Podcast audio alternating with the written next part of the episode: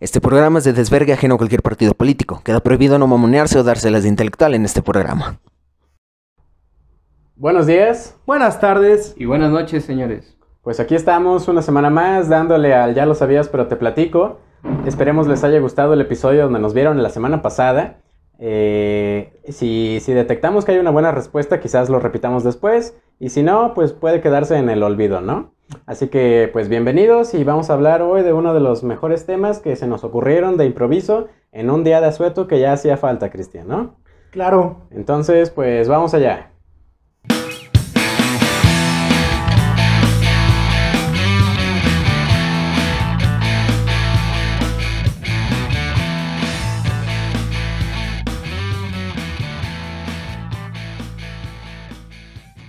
Bueno, vamos a abordar el tema de esta semana, que es una película que, de un director que ya hemos platicado antiguamente en este podcast, en nuestros orígenes, que es Once Upon a Time in Hollywood. Bueno, esta es la película, el director es Quentin Tarantino. Y para ello invitamos a uno de nuestros amigos más, más cercanos y de los más chingones, con quien eh, fun fact, pues fuimos a ver la, película, ¿no? El día de su estreno. Eh, fue el día de su estreno, sí, de hecho. No fuimos a la premier tal cual, pero fue el mero jueves o viernes, no recuerdo qué día, que era el primero en cartelera. Y pues es cierto, aquí tenemos a, Jonathan, a Jonathan Rodríguez, eh, no el jugador del Cruz Azul, ese es otro. Y ya había estado bastantes veces aquí con nosotros escuchándonos mientras, mientras grabamos y mientras nos echamos una chelita. Así que ya era momento justo y necesario de que estuviera con nosotros. A continuación, lo pueden ustedes escuchar para que se presente y nos diga pues sus bienaventuranzas. Hola, buenas noches, días, tardes, no sé cómo, en qué momento estén escuchándolo, pero pues esta película, la, como ya dijo CJ, la fuimos a ver, este, fue de improviso, casi de estábamos en la facultad y todos dijimos, este, hoy, este, ya se está estrenando la película de Once Up Time en Hollywood y pues nos aventuramos y pues de lo único que más me recuerdo ahorita en este momento es que saliendo de la película todos teníamos demasiadas ganas por ir por un cigarro, de tantos cigarros que se estuvieron fumando en toda la película y, y así fue todo lo que pasó. Por mientras seguiremos platicando. Muy bien, pues ya lo escucharon por primera vez, lo habían escuchado su nombre quizás si es que ponen atención a los detalles en antiguos episodios, pero ahora sí ya formalmente lo escucharon a este gran amigo. Pues bueno, Cristian, vamos a abordar la película que es del 2019 de Tarantino o Tarantulino, como dirían en Bojack Horseman. A ver, Cristian, dinos así un poquitín más o menos de qué va la historia. Bueno, esta es una película un tanto diferente de lo que nos viene manejando Tarantino, sobre todo en sus últimas dos películas, que son Django y The Hateful Eight, eh, Los Odiosos Ocho, ocho más odiados, pero esta película habla básicamente, bueno, en palabras de Brad Pitt, de la decadencia de la carrera artística de un actor, pues básicamente ya cuando llega a este punto en su vida donde cree que ya cumplió algo, es más o menos de lo que va y bueno, este, ya, ya mencioné aquí a Brad Pitt. Eh, tiene una actuación estelar como pocas veces, veces, o no sé si es la primera vez, honestamente no sé, que trabajan juntos Brad Pitt y Leonardo DiCaprio. Bueno, la película habla de Rick Dalton, es nuestro personaje principal. Que, fun fact, esta película se promocionó como una historia acerca de la familia Manson, quien esté familiarizado con, con un poquito de ahí de historia de la cultura pop de la familia Manson, Roman Polanski y bueno, ese funesto episodio en 1969. Pero bueno, la película, repito, eh, viene con un enfoque dentro de lo que viene siendo Rick Dalton. Y como historia paralela viene la historia de los Polanski, como se podría decir, o bueno, más que nada de Sharon Tate, que es Margot Robbie, una, quien dice que es una actriz de, de cartón o de plástico, pues aquí demuestra que a pesar de tener poca participación, sabe entrar en su papel, sabe, no solo es la guasona. Sí, no solo es Harley Quinn, porque ya nos habíamos acostumbrado a verla ahí en, en una o dos producciones de, de DC. Eh, antes de que saliera esta película solo había participado en The Suicide Squad. No había salido todavía la de Harley Quinn y sus aves de presa. Eh, así que no, no era tan criticable su espectáculo en las películas. pero el que sabe de cine podría identificarla fácil en El Lobo de Wall Street, así que sabe que, que además de ser una mujer extremadamente hermosa, porque lo es Margot Robbie, si algún día nos escuchas, we love you. así que, así que bueno, eh, como bien decía Cristian, aquí tenemos como protagonistas a Brad Pitt y a Leonardo DiCaprio. Tal cual, el starring, el protagonista es Leo DiCaprio. Brad Pitt es considerado actor de reparto, de hecho ganó el Oscar por esta película a mejor actor de reparto. Y pues sí, Margot Robbie como Sharon Tate. Tú alguna vez en los primigenios podcasts de Quentin Tarantino habíamos dicho que esta película era como para Iñárritu, para Tarantino, su Roma, ¿no? Sí, no, eh, Tarantino lo ha dicho muchas veces, esta película la hizo con base a sus vivencias, a su experiencia. Bueno, Oy, escuchen oy, el, Con base, muy bien, muy bien. en base solo de Caguama. Eh, si tienen la oportunidad de escuchar el primer episodio de este podcast, ahí hablamos un poquito del background de Tarantino y de cómo creció en esta época de los 60s en lo que viene siendo Los Ángeles, ahí en California. Y bueno, eh, básicamente esta película, él trató de plasmar la sociedad de su momento. Tiene, es una película carísima, o sea, podemos encontrar que, que recreó avenidas enteras, utilizó autos de la época. En pura escenografía, sí, son muchos millones de, de dólares. Y es cierto, trata de la decadencia de este actor Rick Dalton, quien pues se podría asemejar en la vida real a un Steve McQueen o a un George Maharis o a un Ed Byrnes, estos actores que eran de los 60s, de los 50s, donde participaban en papeles muy característicos, pero se quedaban, se encasillaban en esos papeles característicos en siendo el héroe o siendo el villano y no, no trascendían más allá de ello. Podríamos decir que como Daniel Radcliffe siendo Harry Potter, tal cual, ¿quién no ubica a Daniel Radcliffe como Harry Potter, no? Entonces, eh, Rick Dalton participaba en una serie que se llamaba Bounty Law. Bónsilo. Bounty Law. Eh, tenemos a estos dos personajes, Cliff Booth, Brad Pitt, y Rick Dalton, Leonardo DiCaprio, que son amiguísimos. Cliff Booth es el doble de riesgo, el stuntman de Rick Dalton. Ya para la época en la que pasó esta historia, ya había pasado la época de estrellato, ya había pasado lo, lo más importante, este Harry Potter que era, ¿no? Como para Rick Dalton. Eh, entonces se dedicaba a grabar uno que otro episodio de una que otra serie, Sí, era invitado, era. Pues ya su nombre pesaba. Sí, y Pero pero que ya nada más era como para sus episodios piloto. Creo que lo que más se dedicaba a él. Al, Sí, Al sí. Pacino lo dice muy bien. es cierto. Eh, Precisamente la película inicia con esta reunión entre Cliff, Rick y el personaje de Al Pacino que viene siendo Marvin Schwartz. Schwartz con S, no Schwartz, porque incluso se equivoca. eh, Schwartz. sí. Eh, Al Pacino le dice, a ver, carnal, ya tu época de estrellato ya pasó.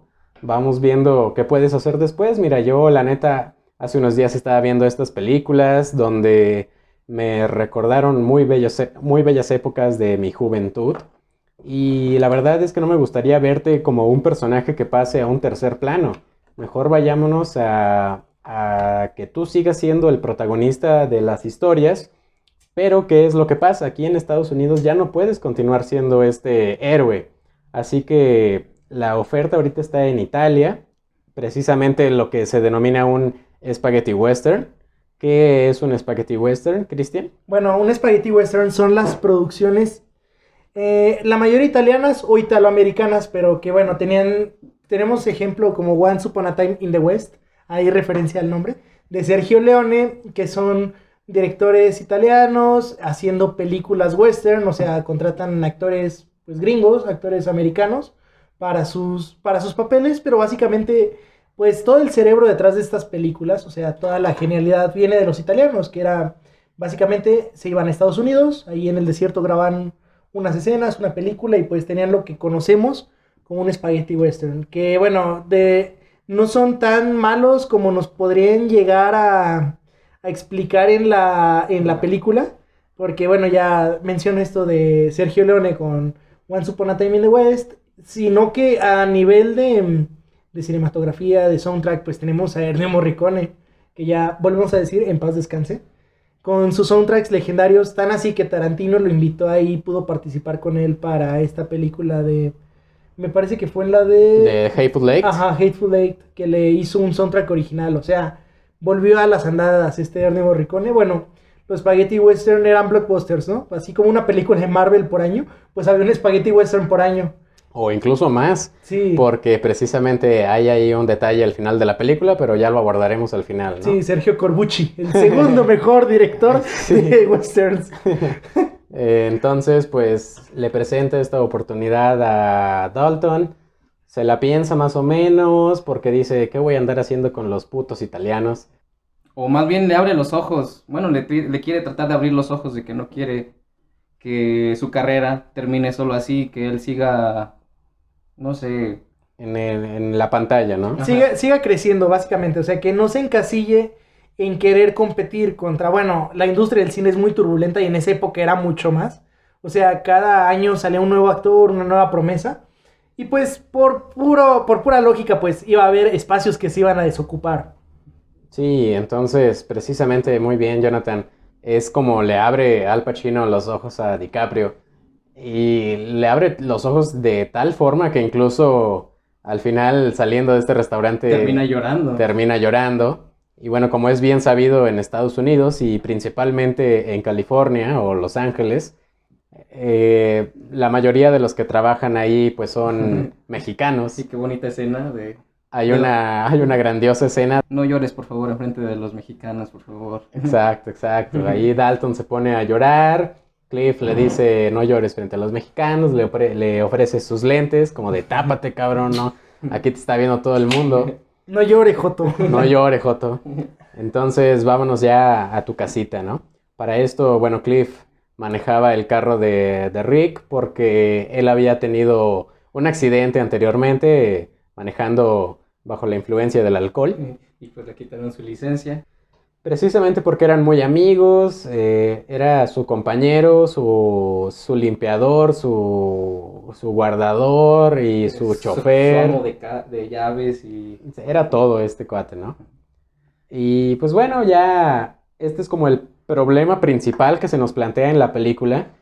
Al día siguiente de esta historia es donde transcurre la mayoría de la historia realmente. Sí, no, realmente nos ponen cuatro fechas nada más. Cuatro o cinco fechas en toda la película. Y de la tercera a la cuarta hay un brinco como de seis meses. Sí, Pero- bastante. Sí, no, realmente, como dices tú, toda esta primer parte, este prólogo, pues es un día nada más. O sea, y vemos un día que es un día muy ajetreado para un actor, ¿no? O sea, Mm, Sí. Al día siguiente, bueno, antes de pasar al día siguiente, aquí es donde se nos presenta que Rick Dalton era vecino de Roman Polanski y Sharon Tate, el matrimonio Polanski. Hay que destacar que Polanski para este tiempo de, de la historia de la película, pues era uno de los más grandes directores de cine que había en la industria. Todos querían salir en películas de Polanski. Eh, pe- películas importantes, tal cual como El bebé de Rosemary, que es una de las películas que incluso se menciona sí. en esta historia. Esto está basado más o menos en una historia real. El vecino de los Polanski también era un actor de westerns que se llamaba Wayne Maunder. No recuerdo exactamente en qué producciones haya salido, pero pues era un actor de westerns, más o menos como Rick. Así que ya para el siguiente día de esta película es donde se nos describe todo el día de Rick Dalton, que tenía que participar en uno de estos capítulos de una serie western donde no tenía el papel principal, era como el villano. Y desde la noche, ¿no? Se pone a ensayar sus líneas, a practicar qué va a decir.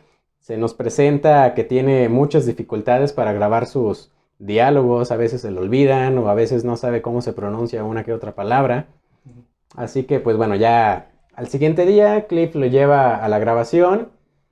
De hecho, Cliff le dice, oye, si hay una chambita ahí para mí, pues pásamela, ¿no? Sí, porque básicamente Cliff está viviendo del sueldo que le da religiosamente Rick Dalton, aunque no sea de doble de riesgo. O sea, él le paga por, por todo lo que dijo este CA que, que hacía, ¿no? Por O sus- sea, por sí. sus. Sí, Sí, no, le, le pagaba y pues Cliff quería seguir trabajando de lo que era, o sea, de doble de riesgo. Y le dice algo así como, híjole, carnal, ¿qué crees? el encargado de los dobles de riesgo es el mejor amigo de Rey, se llamaba. Eh, Randy. De Randy. Y bueno, le dice, pues tú sabes, ¿no? O sea, le dice como, ¿para qué, no, para. ¿para qué nos hacemos? Y bueno, le dice, pero si vas a mi casa, porque le pregunta, ¿quieres que pase por ti? Dice, "Eh, no, ¿sabes qué? Nada más quiero que vayas a mi casa. Creo que ayer el aire tumbó la antena. Y, y ya- arréglamela. Sí, y porfa, ya después de eso, y pues yo, yo veo cómo llego, ¿no? O sea, o- O te veo hasta en la tarde, noche. Sí, ajá, te veo cuando acabe todo. Bueno, aquí tenemos, como dices tú, está esta introducción de llegar Rick al set. Y continuando un poquito con cómo se aborda la película, les digo, todo como, ¿qué será? Una hora, más de una hora, yo creo, pasa en solo un día. Se divide aquí ya la historia en tres historias paralelas, que es el día de Rick Dalton, el día de Cliff Booth y el día de Sharon Tate, la esposa de, de Roman Polanski. Bueno, una de las historias a recalcar de- es que esta película hay que verlo como que es una historia grande y tiene un montón de historias chiquitas. Sobre todo no son más, más que historias, son recuerdos de cada personaje. Cuando Cliff procede a arreglar la antena de, de Rick, le pasan estas palabras por la mente. El híjole carnal, el, el encargado de los dobles es el mejor amigo de Randy. Aquí nos mandan un flashback así bien, bien cañón. Si alguien pone atención en la película, cuando está platicando con, con Al Pacino, este Leonardo DiCaprio, le explica que pues salió en el Avispón Verde, ¿no? Como ahí como invitado. De hecho, este recuerdo se va a, es- ese exacto momento en el que Rick participó en el Avispón Verde. Llega Kurt Russell, que es Randy, el, el que se encarga de los dobles.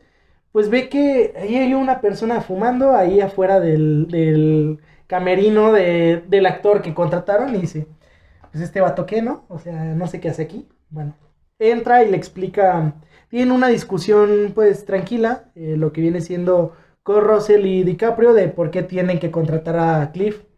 Y esto nos mandó un recuerdo dentro del recuerdo que le dice, es que ese vato está loco, o sea, le dice, ese vato mató a su esposa. Realmente nosotros como en calidad de, de espectadores no sabemos qué pasó, pero se nos pasa un recuerdo muy funesto de la cabeza de Rick, en el que él está, pues acaba de abrir una cerveza, está en un bote que se ve austerito, se pone su visor y su esposa le está diciendo que es el peor día del año, en el peor bote, con la peor persona. O sea, es como que ver esa, ese impacto pasivo-agresivo en la cara de... Sí, donde no te dicen realmente qué pasó, pero te lo da a entender. Sí, no, tiene un arpón apuntando exactamente hacia ella y recargada en su pierna. Y bueno, regresamos acá al, al primer recuerdo. Pues básicamente lo que pasó es que Cliff pues logró conseguir la chamba gracias a Rick. Que le dice, ¿sabes qué? Él es el que más se parece a mí y sí se parecen algo. O sea, si los ves de lejos, sí se parecen eh, un- poquito. Bueno, Salvo el hecho de que Brad Pitt pues está más mamado. Sí, sí, no, Brad Pitt está. pues, eh, fue Aquiles. sí. Y bueno, este. Nos mandan a que en esta serie, El Avispón Verde, el que el personaje de Kato era interpretado por nada más ni nada menos que Bruce Bruce, Lee. Bruce Lee, icono de la cultura pop, eh, tan así que Tarantino ha agarrado su uniforme para Kill Bill y otras cosas. Bueno, aquí vemos que Bruce Lee es una faceta que nadie, bueno, al menos yo no conocía a Bruce Lee. No sé qué tan real sea, pero se nos pone como una persona arrogante. Arrogante mamón. Sí, o sea, ya, sabe, ya sabemos que, que eres muy bueno peleando. Ya sabemos que, que básicamente eres el, el deportista de artes marciales más grande de tu época. Pero pues el vato se las da de que podía derrotar a Cassius Clay, que era un boxeador de la época de oro del boxeo. Mohamed Ali. Sí, o sea, te- se las está dando de acá, acá de mamón. Y Rick le dice que pues él no sería nada más que una mancha en los Cliff. Cliff, perdón. Una mancha en los pantaloncillos de Cassius Clay. Bueno, aquí vemos cómo se hacen de palabras y básicamente Cliff, eh, Ri- no, Cliff Booth le den su madre a Bruce Lee. Eh, palabras más, palabras, véanla. O sea, neta, le ponen su madre a Bruce Lee. Lo estrella contra eh, un coche. Sí, y pues ya, o sea, por eso perdió la chamba. Regresamos acá cuando está arreglando la antena y, y Cliff se queda como, ah, me mamé. Sí. Sí, sí, sí me la gané y pues sigue acá en su merequetengue. Vamos a, un, a una escena acá, otro cambio de cámara, perspectiva de la casa de al lado. Está Sharon Tate con su amigo Jace, Jace, Br- Jay Sebring. Jay Sebring y pues llega una persona melenudita, ¿no? Acá pues a, a guachar qué onda. Esta persona es Charles Manson. No hay, no hacen falta explicaciones y bueno, posteriormente pues ya se va en el carro este a dar la vuelta Cliff a matar lo que queda del día y es cuando tiene un encuentro con una con una persona muy interesante. Que acá ya sería Pussycat, que ya es cuando este se van al rancho, ¿rancho qué? Spa. Rancho Spawn. Ajá, que ya Span. es donde está prácticamente cimentado todo el la, La familia la Manson. familia Manson. Que primero se presentan como si fueran hippies normales, Ajá. ¿no? Que están las chavas ahí sin bañarse, todas en shortcito. Una comuna, o una sea, comuna. Pero, ¿qué encuentra aquí? ¿Qué encuentra aquí Cliff Booth? Pues que algo raro está pasando, ¿no? Este rancho le perteneció al famosísimo George Spahn. Aquí se grababan las películas de antes. Como por qué está esta comuna hippie habitando aquí. Y le pregunta a Pussycat, oye, ¿qué fue de, qué fue de George? ¿Estará por aquí todavía? Y le contesta, sí, no, está ahí en la casa del fondo, si quieres ir a ver. Y es cuando todos este, empiezan a armar su... Toda la, la comunidad, bueno, los que estaban, de- la única era como una líder, no sé cómo decirlo. Sí, Era... como que si fuera la mandamás de ahí. ajá. Squeaky, este, Squeaky. que está interpretada por Dakota Fanning. Ajá. ¿Qué te pasó, Dakota? Pero bueno, Sí. Y es quien la, y es quien lo cuida, bueno, le hace sus favorcitos a- al dueño del rancho, ¿no? Sí, ahí le da entretenimiento nocturno. Ajá. Y pues ya creo que con eso es con lo que está viviendo ahí bien, bien a gusto, ¿no? Pues sí, Ajá. ¿qué más quieres? Toda la, toda la escena es como de que me la creo, no me la creo. Ahí Cliff va como de que esto se ve muy sospechoso. La verdad, quiero comprobar que realmente está ahí mi amigo. Y pues sí, sí estaba ahí, sí lo encuentra ciego ya, muy, muy viejito. Así que tenía problemas para quedarse despierto, así que se estaba echando una siestecita. Y aquí es donde le platica pues la historia real, tal cual como se la habían dicho a él.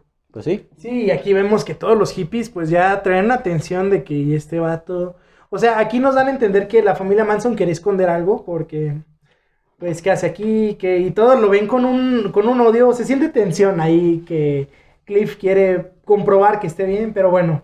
Posteriormente Cliff sale. No, y hasta cuando llega, luego, luego todas las hippies y los hippies empiezan a llegar y dicen, no, este, la Pussycat trajo a, este a alguien, cuate. alguien nuevo, o sea, Sí, y dice, no, este, trae una camisa de Hawái, ¿no? Así le dice.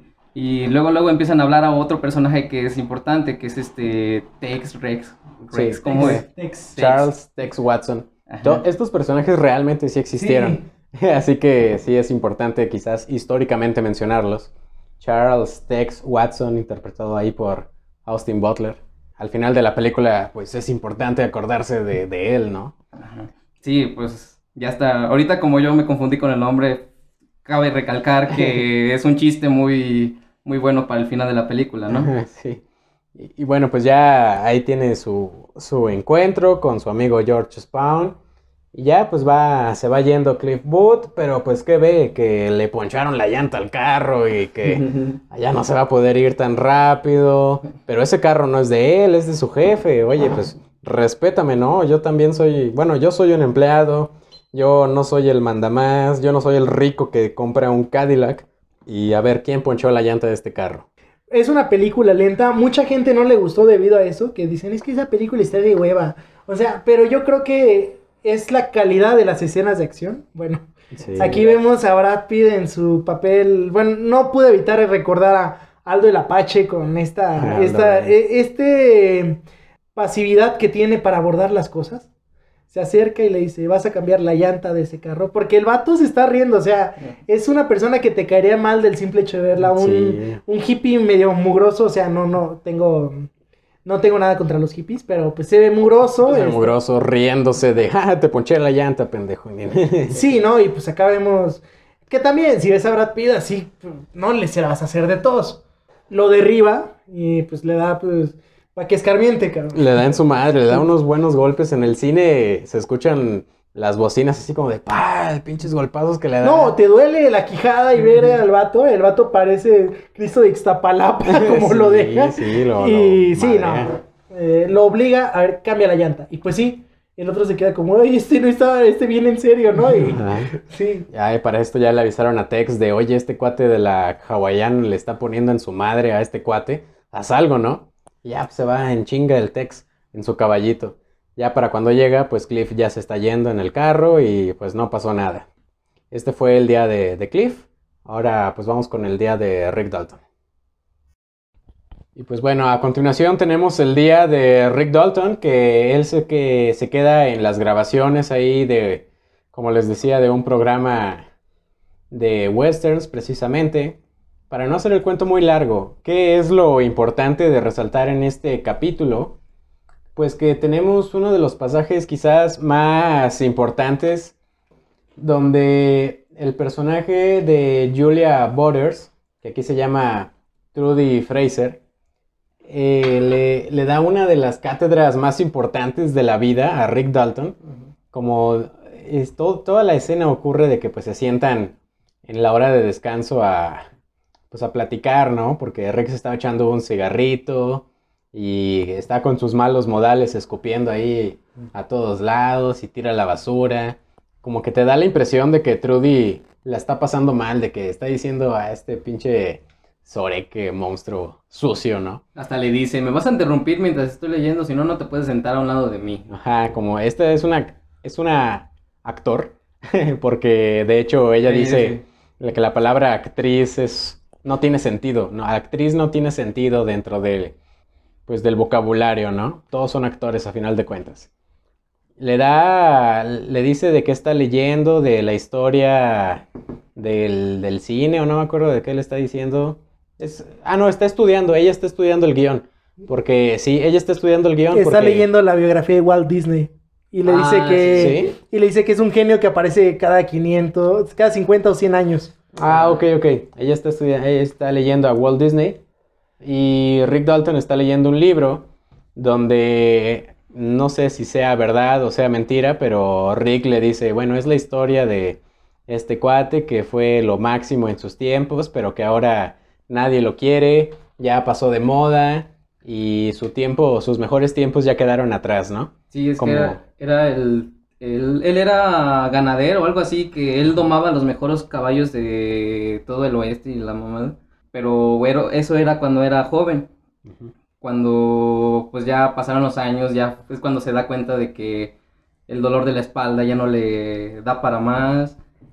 Y ahí es cuando Rick se da cuenta de que está leyendo su historia, ¿no? Sí, se compara muchísimo con lo que él está viviendo. El gran actor que dejó todo de sí en el pasado y ahora ya no siente que esté en la misma talla y pues no puede, no puede grabarse de entrada pues sus, sus diálogos. Y además aquí está este momento inspiracional entre Trudy y Rick de como de la niña le, le- le dice ánimo, tú si te esfuerzas, yo sé que, que puedes darlo todo de ti, le da como un consejo de, sabes, si no importa si das el 100% de tu desempeño, porque a final de cuentas nadie puede dar el 100% de su desempeño. Lo importante es el esfuerzo que pones para lograr eso. Aquí Rick dice, oye, sí es cierto, ¿no? Y como que en inspiración de, de esta niña dice, ok, vamos a echarle ganas, vamos a echarle el resto. Y es precisamente en la escena que tienen que grabar después, donde ya se nos había presentado que tiene problemas para, para echarse sus guiones. Aquí no, aquí incluso pues improvisa lo que tiene que decir, improvisa sus líneas, precisamente con una escena con Trudy Fraser. Y es espectacular, de hecho, es cómo les queda todo el montaje y las escenas donde avienta como a la niña, así como de que yo soy el malo del pueblo, que no sé qué. No, pero antes de esto tuvo un problema. Bueno, después de que estaba con la niña, grabó la primera escena que aparece ahí en la película. Ahí fue cuando está en su escena en un bar y que le dice los, y los frijoles que están aquí, que también los preparan aquí. Y este, el, ¿cómo se llama? El, ¿Quién? El que le, como que era encargado ahí. Él, él era el bueno de la película que estaban grabando Ah, ahí. sí.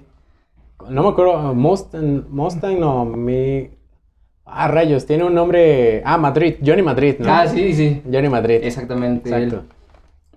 como que se conocían de antes y ya es cuando le dice, oye, este, creo que te le piden un mezcal. Y dice, no, sírveme dos mezcales. Y dice, tengo hambre, o sea, ¿y qué tal los frijoles están aquí? Y dice, He probado peores, ¿no? he probado peores. Ahí tiene esos problemas como en las escenas de que, qué va a decir después. Ajá, y es cuando se mete a... Termina la escena de...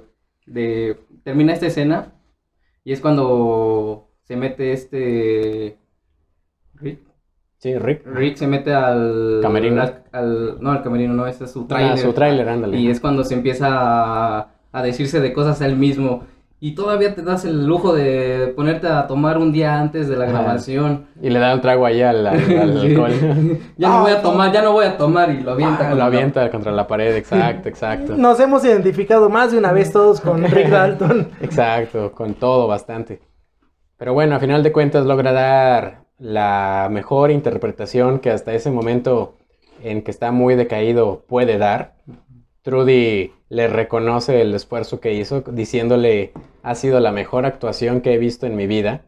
Y esto lo inspira bastante, dice Rick fucking Dalton, ¿no? Como de que eres el chingón, a huevo, lo lograste. Y pues bueno, esto es lo importante de destacar que a final de cuentas recuperó un poquito de su confianza.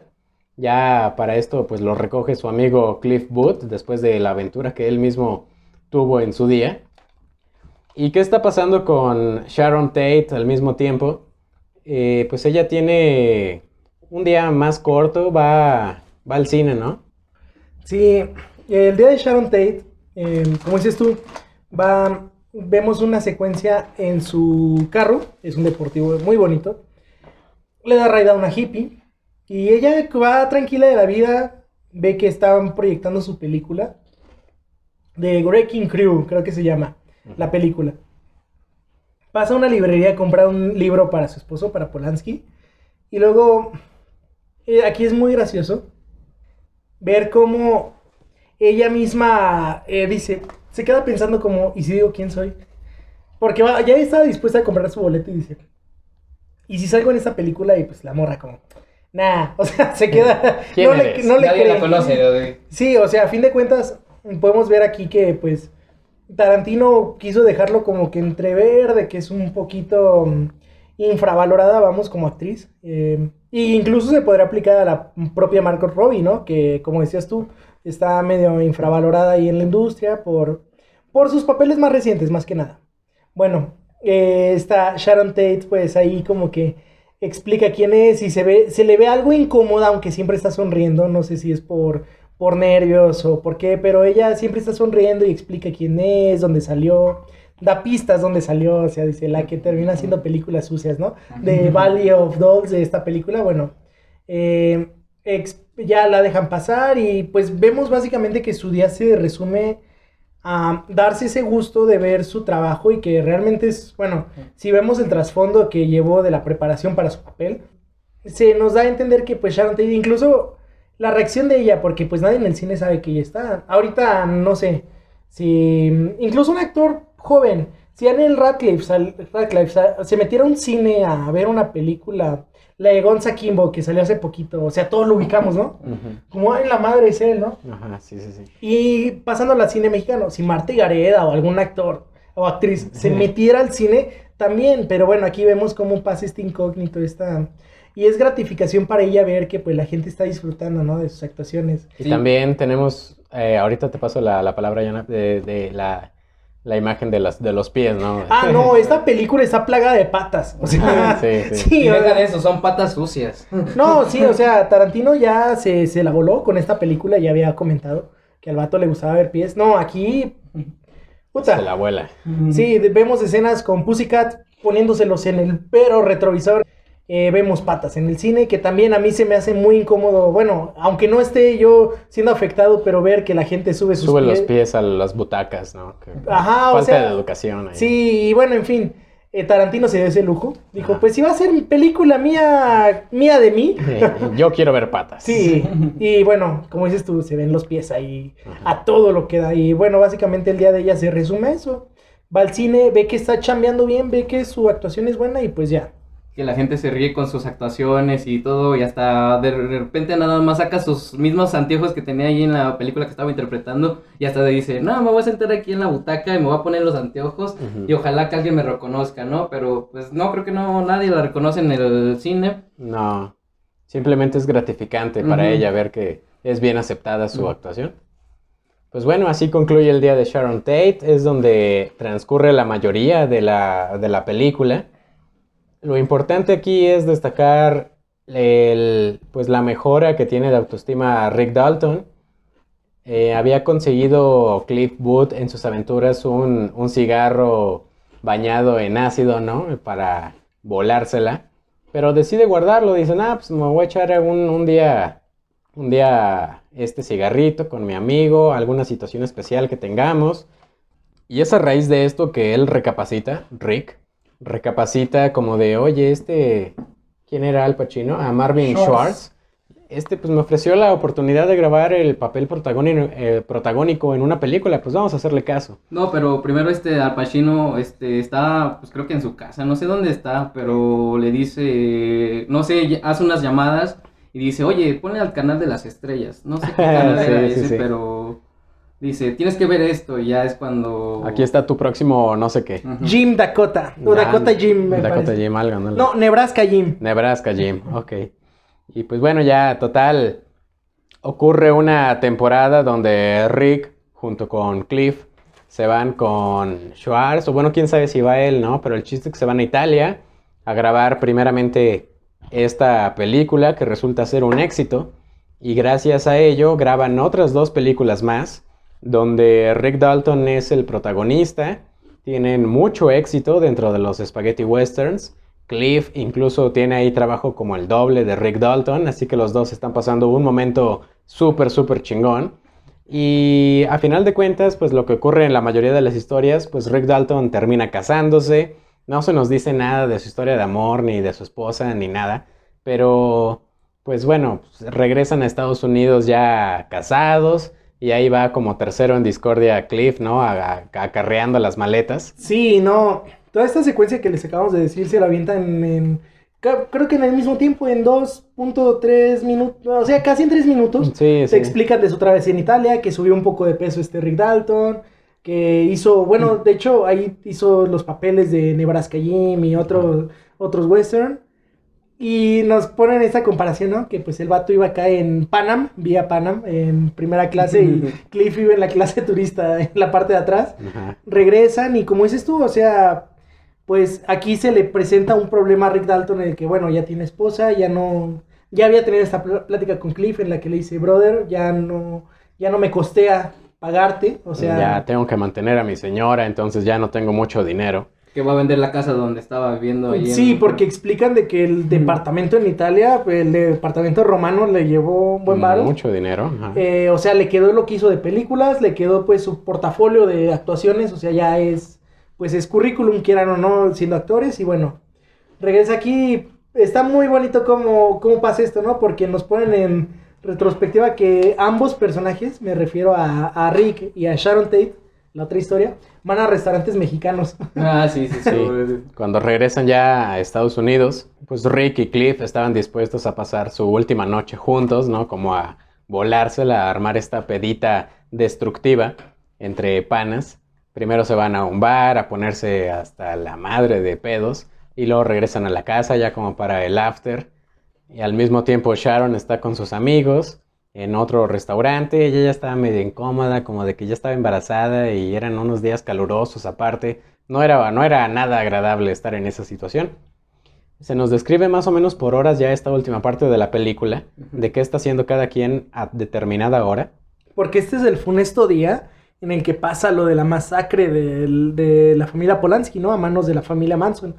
Y bueno, en este punto, al menos perspectiva personal de la película, yo sentía como es la calma antes de la tormenta, ¿no? Sí, algo yo, va a pasar. Yo, yo sabía que, bueno, no, no, no sabía, honestamente, pero yo sí pensé que, mm, que iban, dije, esta película me la vendieron así, yo ya no veía la hora de que llegaran los, Los Manson asesinatos. y mataran a Sharon Tate, porque bueno, la torre Sharon Tate estaba embarazada cuando la mataron, o sea, dije, ah, esto sí es algo que Tarantino podría llevar al cine, Sí, ¿no? O sea, ya estaba a pocas semanas de dar a luz. Era una situación muy, muy grotesca y el asesinato realmente fue muy sangriento.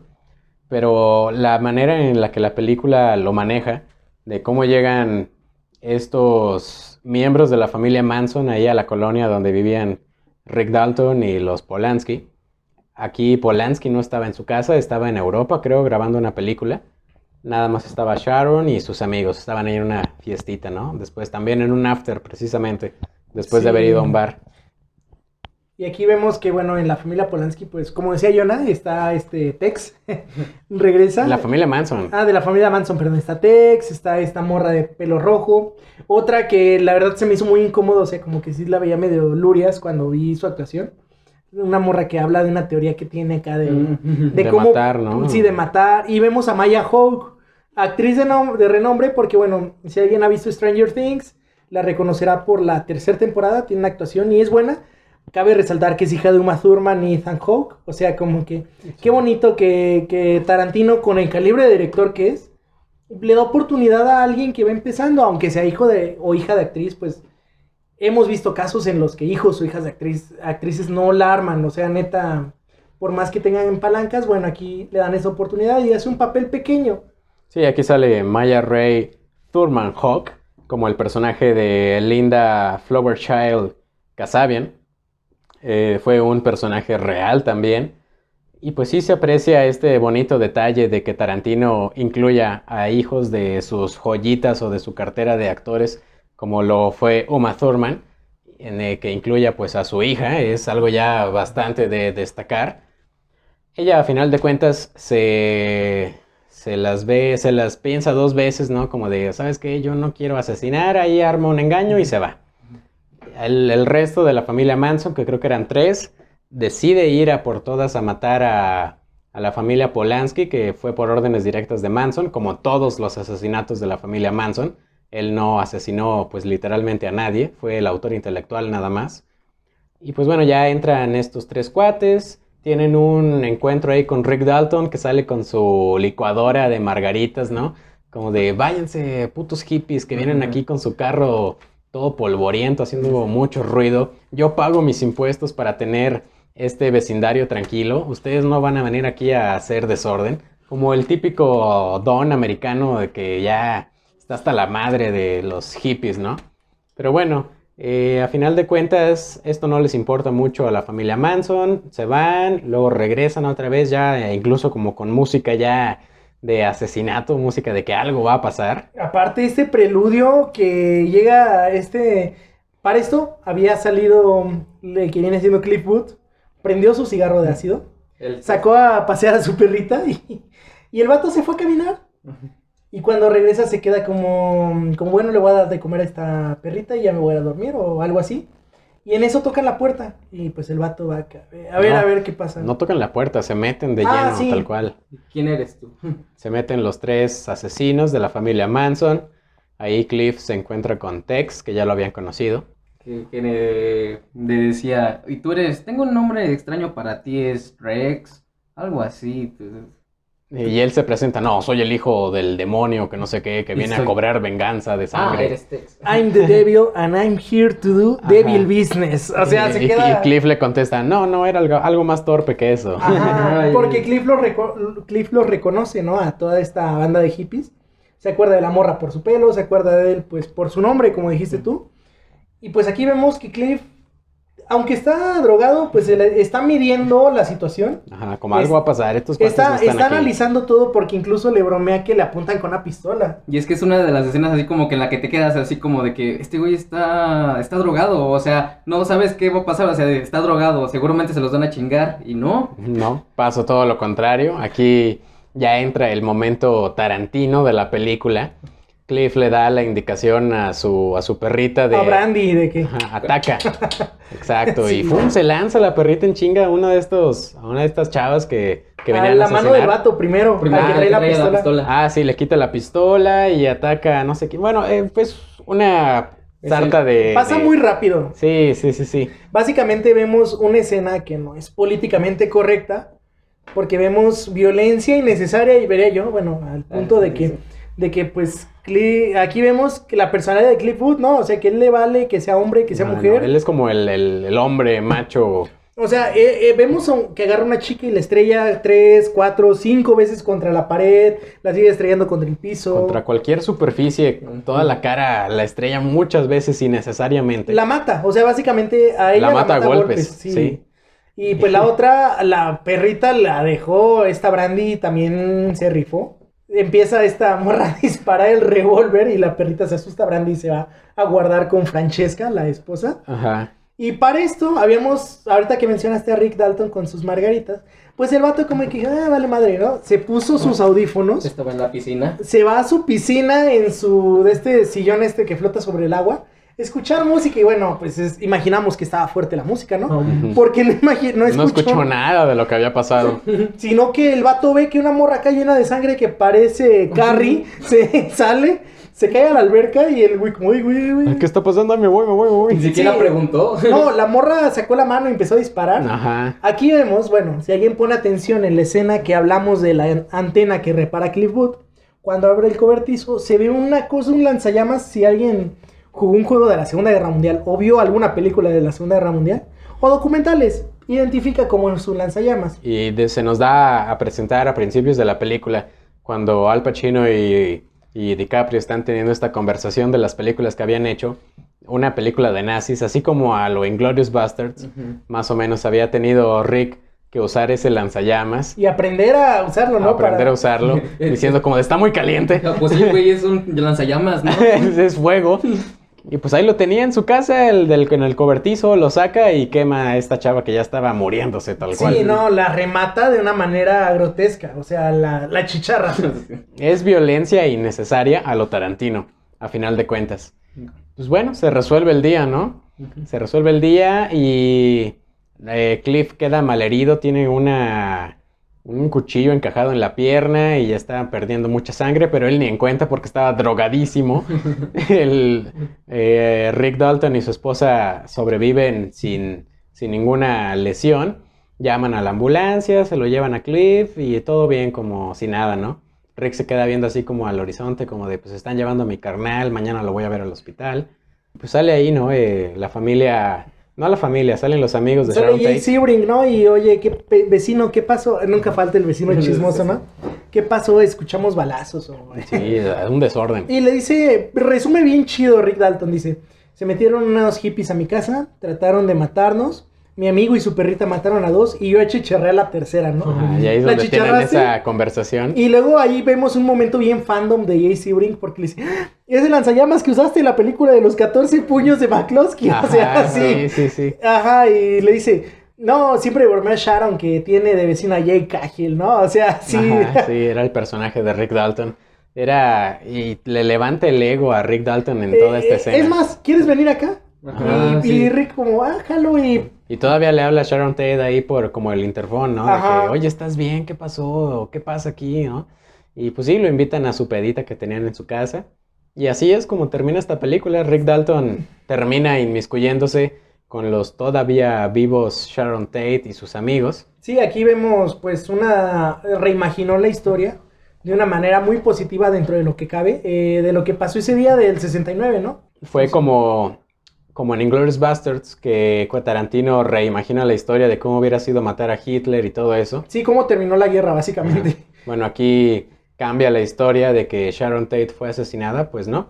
Aquí sobrevive porque los asesinos se encontraron primero con Rick Dalton, entonces tuvieron que ir primero a la casa de Rick Dalton, pero no contaban con Cliff Booth y todo lo demás que ya les narramos. Sí, no, es una película, miren, en opinión personal, tuve una ligera discusión, no di- diría discusión, pero a lo mejor intercambio de ideas con algo de, de pasión acá medio, medio intenso, que no les gustó la película porque si alguien ve Pulp Fiction o ve Inglourious Basterds, creo que más Inglourious Basterds, yo diría que esas dos son las más pop.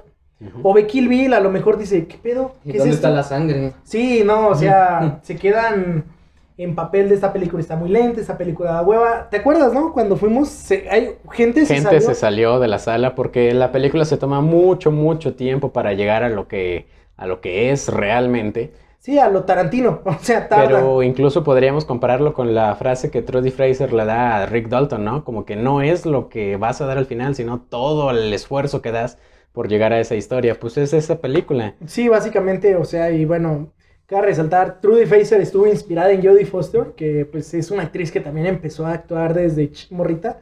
Vemos que Tarantino pues plasmó básicamente toda su infancia, todo lo que él vivió, porque esto, este episodio le tocó un Tarantino morrito, ¿no? O sea, ni siquiera al Tarantino que quería estudiar cine.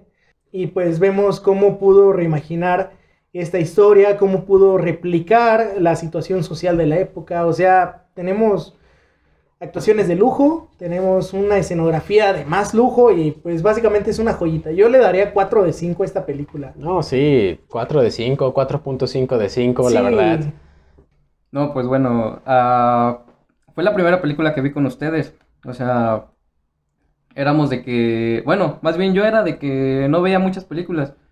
Me empecé a inmiscuir en el universo de Tarantino y ya cuando empezó a salir la película de, bueno, ya estrenaron este Once Upon a Time, yo les dije, no, pues hay que ir a verla. Bueno, que esta película te deja enseñanzas, o sea, de lo que pasa con, con este DiCaprio, ¿no? De que puede que estés en un hoyo, pero pues hay cosas que te van a hacer sentir contigo mismo todavía una mejor persona. Bueno, para lo que te dediques, ¿no? De que, Sí, de que no está tirado a la mierda tu mejor momento. Ajá. En algún momento va a llegar todavía un mejor momento. Quizás no precisamente por un extremo asesinato sangriento, Ajá. pero todo puede mejorar. Entonces, bueno, pues vamos a terminar. Nos escuchamos la próxima semana. No sabemos de qué vamos a hablar. Se nos ocurre en la misma semana. Estamos agarrando mucha ventaja de grabación, así que ya es algo bueno. Y sigan compartiendo este proyecto con sus amigos, con sus familiares. Y pues ahí un zaracatoyo, un adiós pimpollo y un les deseamos buenas, noches.